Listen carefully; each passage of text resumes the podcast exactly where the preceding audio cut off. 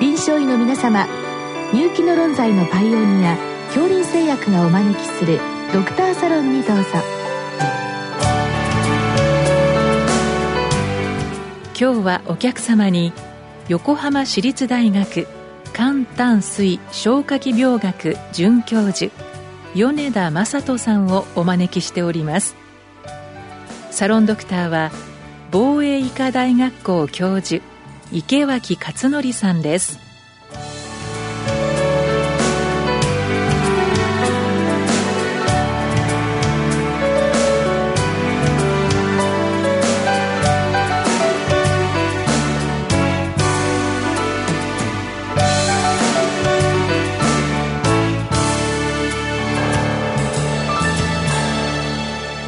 米田先生こんばんは。こんばんは。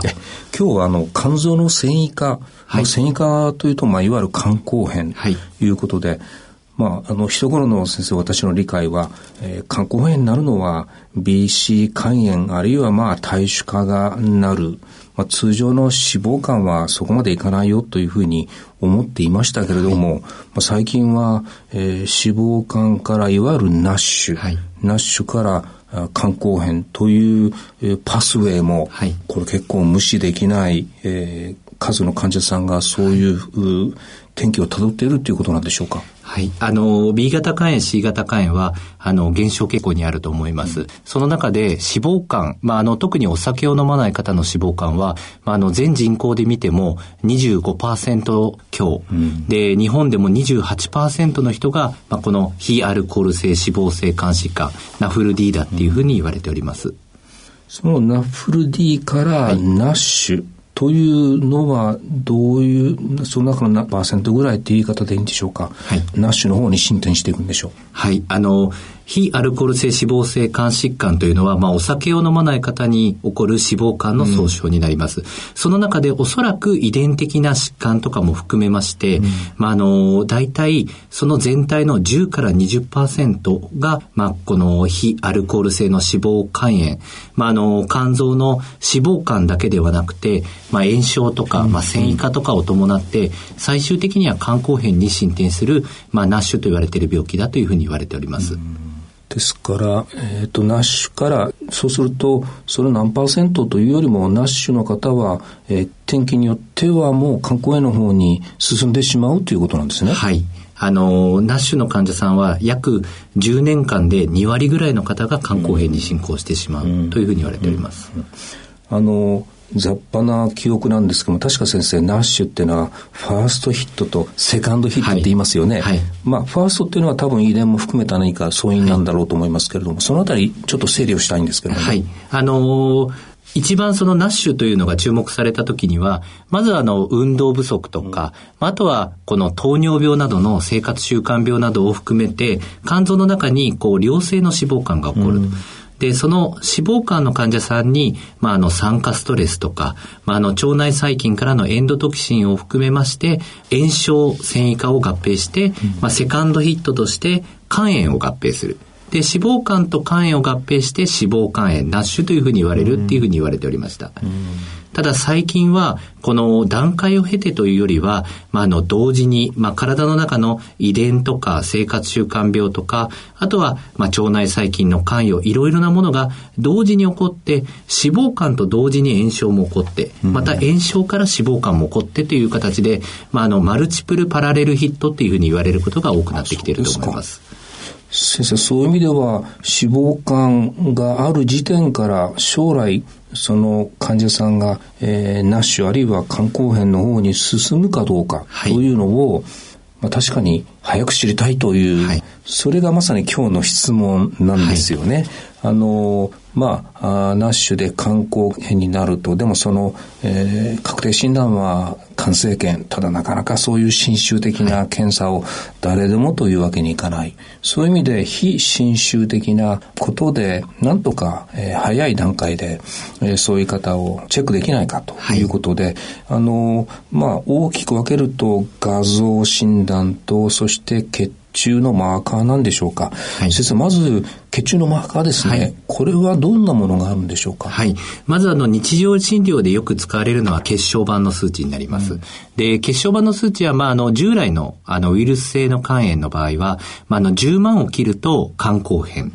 ただこの非アルコール性の脂肪肝炎肝疾患、まあ、ナフル D においては、大体15万を切った時から、まあ、あの、肝硬変のリスクが増えてくるっていうふうに言われております。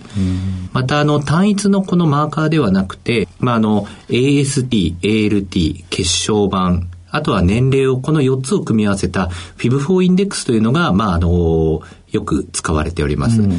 まさに今日の質問にもこの FIB4 インデックス、はいというのがどういうものなのかということですけどこれも、えー、その繊維化の指標になるということなんですね。はい、同時にこれは先生脂肪肝の何か指標と言ってもいいんでしょうか？あの、この指標はあくまであの繊維化の指標のあの因子になるものを組み合わせたものになります。そうですね。はい。わかりました。そうすると、フィーポインデックス。あと先生は、まあ、はい、あの、今は古いのかもしれませんけれども、ヒアルロ酸ですとか、はい、4型コラーゲン。はい、これもやっぱり使われてるんでしょうか？もう、あの、まさしくあの、まあ、数十年前から使われているこのヒアルロン酸と4型コラーゲン 7S。これはあの代表的な繊維化マーカーになります。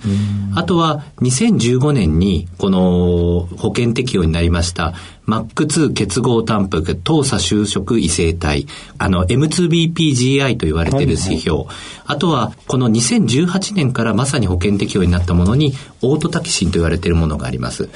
このヒアルロン酸と4型コラーゲン、M2BPGI、あとはオートタキシン。この4つのこの繊維化マーカーをあの活用することによって肝臓の繊維化の指標とすることができると思います。結構じゃあ日進月歩でその繊維化の血中のマーカーっていうのが、はい、実際に多分これ保険適用で使えるようになってきたわけですね。はい。これは先生使い方っていうのはえっ、ー、と、何かを最初こうスクリーニング的にやってみて、そこで異常であれば、まあ、その次のマーカーをチェックする、そういう感じなんでしょうか？そうですね。あの、4型コラーゲン 7S とか、まあ、ヒアルロン酸はもう肝硬変の人っていうことに限定しておりました。ただ、この M2BPGI と言われているものとか、オートタキシンは、慢性肝炎の肝繊維化診断の、あの、基準として使われております。そうすると、よりまあ、早期と言っていいんでしょうか。はい。早い段階で、えっ、と、その、反応するようなマーカーとも言えるんでしょうか。はい、おっしゃる通りだと思います。あの、段階的にこう上がってくる指標だっていうふうに言われております。まあ、そういうもので、どうもちょっと線域がありそうだとなると、今度はちょっとこう見方を変えて画像診断ということになると思うんですけれども、はい、あの、今日の後半のところのフィブリオスキャン。これ先生、はい、あの、画像診断のような気がするんですけども、はい、どうでしょう？そうですね。あの、従来の超音波とか CT とか MRI ですけれども、これはあの、肝硬変にならないとあまり特徴的な画像は得てこれない。で、最近こう開発されてきているのが、まあ、あの、体の外から、まあ、あの、特定の衝撃波を与えて、肝臓の中にこう振動波を生み出します、うん、その振動波がこう肝臓の中を伝わる速度を測ることによって、まあ、肝臓の硬さを測ることができる。このエラストグラフィーと言われているものが、まあ、あの近年開発されています、うん、その中には超音波を用いて肝臓の中に伝わる診断波をあの測定するものもあれば MRI を使って、まあ、あの MR エラストグラフィーとしてあの評価することもできるというふうに言われております。これは先生、あの、振動波を当てて、はい、多分反射が返ってくるんだと思うんですけれども、硬、はい、いと、これは早く返ってくるんでしょうか？そうですね。あの、跳ね返るというよりは、この振動波を与えると肝臓の中を伝わるという形になります。そうなんです、ね、肝臓の中を伝わる波が早いと硬くなる。で、あの、柔らかいと、肝臓が柔らかいと、ゆっくり波が伝わるという形になります。私今先生こう画像診断と言いましたけれども、はい、今聞いたところではそういう、えー、振動波を、えー、肝臓に与えて、はい、多分あるところでそれを検出する、はい、その時間を測るとするとこれ画像ではないんでしょうか、フフィブロスキャンは肝臓の硬さを測るためだけに特化した、うん、あの、装置になります。その他、あの、超音波、同じように超音波で作られた振動波を測定して、それを画像化することもできるので、うん、まあ、あの、超音波エラストグラフィーの中には、肝臓の硬さと画像を、あの、同時に測れるもの。うん、MRI の場合は、肝臓全体のあの硬さを画像で示すことができる。これは先生、通常の MRI であれば、はい、そういったこともできるんでしょうか？えっとですね、この専門的なあの MRI、あの措置を持った MRI は、全国でまだ40施設か50施設だっていうふうに言われております。でも若干ちょっとどこでもやれるかというと、まだちょっとその過渡期にあって、はいフィブロスキャンというのは先生、あの、これは通常の超音波の装置に何かこう付随するというんじゃなくて、もうこれは専用機器なんでしょうか、はい、専用機器がございます。これもあの、全国で、まあ、あの、大体150、60台が普及しているというふうに言われております。そういう面では、えー、血中のマーカーに比べると、こういった、まあ、画像かどうかちょっと疑問な点がありますけれども、はい、それは今、まあ、普及している過程だということなんですね。はい。この脂肪肝の診療ガイドラインとかでも、まあ、世界中でこの肝臓のエラストグラフィーの利用というのが非常に推奨されておりますので、今まさにやはり肝臓の診療するという際には、このエラストグラフィーというものを活用したいというふうに思っております。で、ちょっと最後の、あの、はい、今日のご質問の最後のところにですね、このフィブロスキャンが脂肪肝の判定に有用ですよって書いてありましたけれども、はい、先生の話を聞くと、これ脂肪肝というよりもやっぱり繊維化の指標ということでよろしいんですね。あの、このフィブロスキャンというのは当初あの肝臓の硬さを測る装置として開発されたんですけども、うん、肝臓の中に脂肪があると衝撃波を発生させたときに、肝臓の脂肪でだんだんとこの超音波がこう弾かれて減衰していきます、うん、その減衰の程度を測ることで脂肪の肝臓の中の脂肪の量まで定量できるというあの装置が近年開発されてあの肝臓の硬さを測るのと同時に脂肪の量まで定量できる装置としてあの普及しております。脂肪肝のことも判定できますよそうですね。脂肪の量と肝臓の硬さという、まあ、あの、このナフルド、ナッシュ、両方に、あの、有用な因子を測定できる機械になっております。ありがとうございました。はい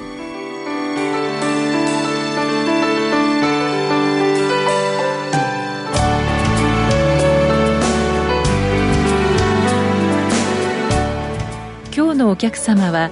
横浜市立大学肝胆水消化器病学准教授米田正人さん。サロンドクターは防衛医科大学校教授池脇勝則さんでした。それではこれで恐林製薬がお招きしましたドクターサロンを終わります。